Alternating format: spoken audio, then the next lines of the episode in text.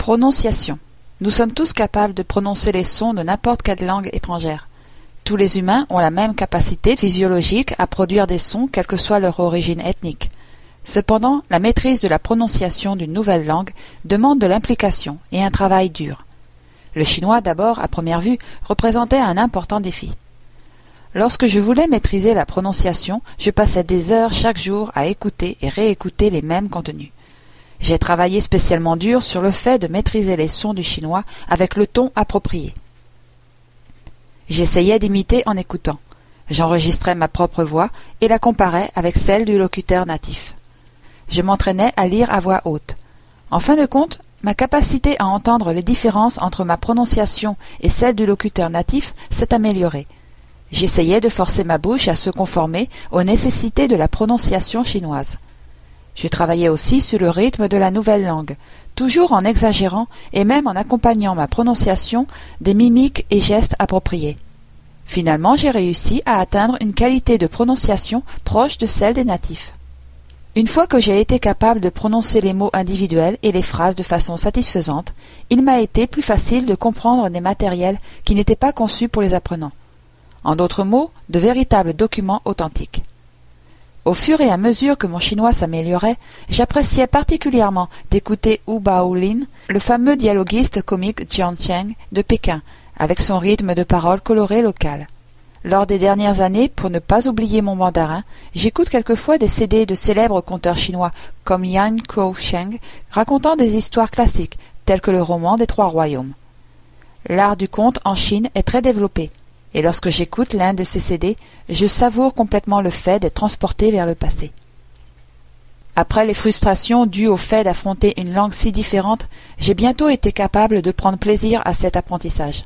Huit mois après le début de mes études, j'ai pu apprécier des essais écrits par des intellectuels et des romans d'écrivains chinois des années trente comme Lao She et Lu Jun.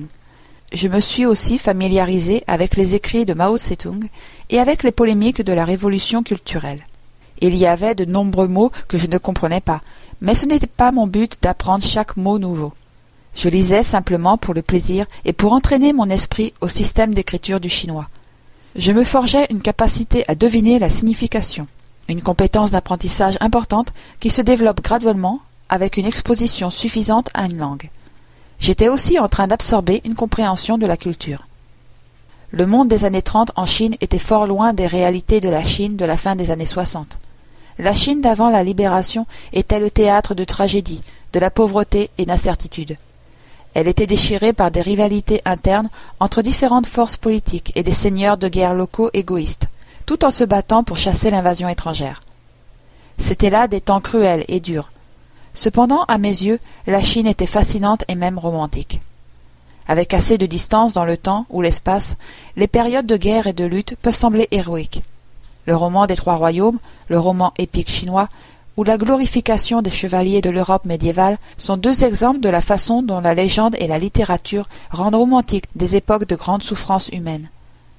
La société chinoise cherchait sa place dans un monde où les influences étrangères étaient tout à coup entrées en collision avec une civilisation chinoise déclinante, complexe, brillante et jusqu'alors réfrénée.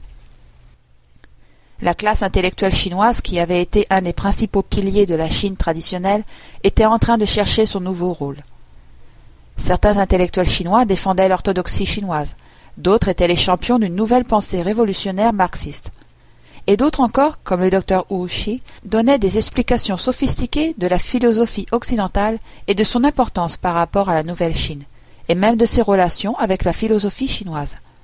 L'évolution historique de la Chine était différente de celle de l'Asie occidentale ou du monde méditerranéen. Le pouvoir de l'État central chinois s'est avéré plus stable que le pouvoir en Égypte, en Mésopotamie, en Grèce ou à Rome.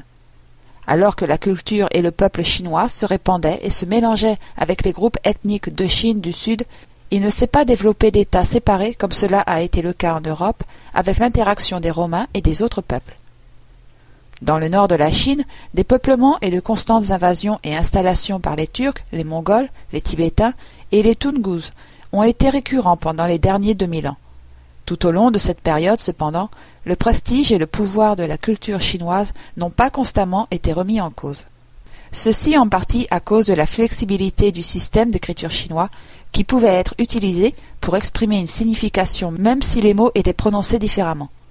La Chine a pu maintenir son unité tout en absorbant divers éléments culturels et ethniques dans différentes régions du pays. Il est impossible de regarder les scènes raffinées des peintures chinoises des périodes Tang ou Song sans admirer le haut niveau de vie et de sophistication de la société chinoise de l'époque, comparé au niveau culturel plus bas à la même époque en Europe. Il est intéressant d'imaginer ce que cette société chinoise, techniquement et culturellement sophistiquée, aurait pu créer en d'autres circonstances historiques. Mais le changement est la seule constante dans la condition humaine. Dans le monde occidental, nous n'apprenons pas suffisamment de choses à l'école concernant l'influence de la civilisation chinoise sur les autres parties du monde. Les bénéficiaires de la culture chinoise n'étaient pas seulement les pays voisins d'Asie de l'Est, qui ont beaucoup emprunté à la culture chinoise, mais aussi l'Europe occidentale. L'introduction de la technologie chinoise en Europe au début du Moyen Âge a été fondamentale pour stimuler les progrès de la technologie et de la navigation.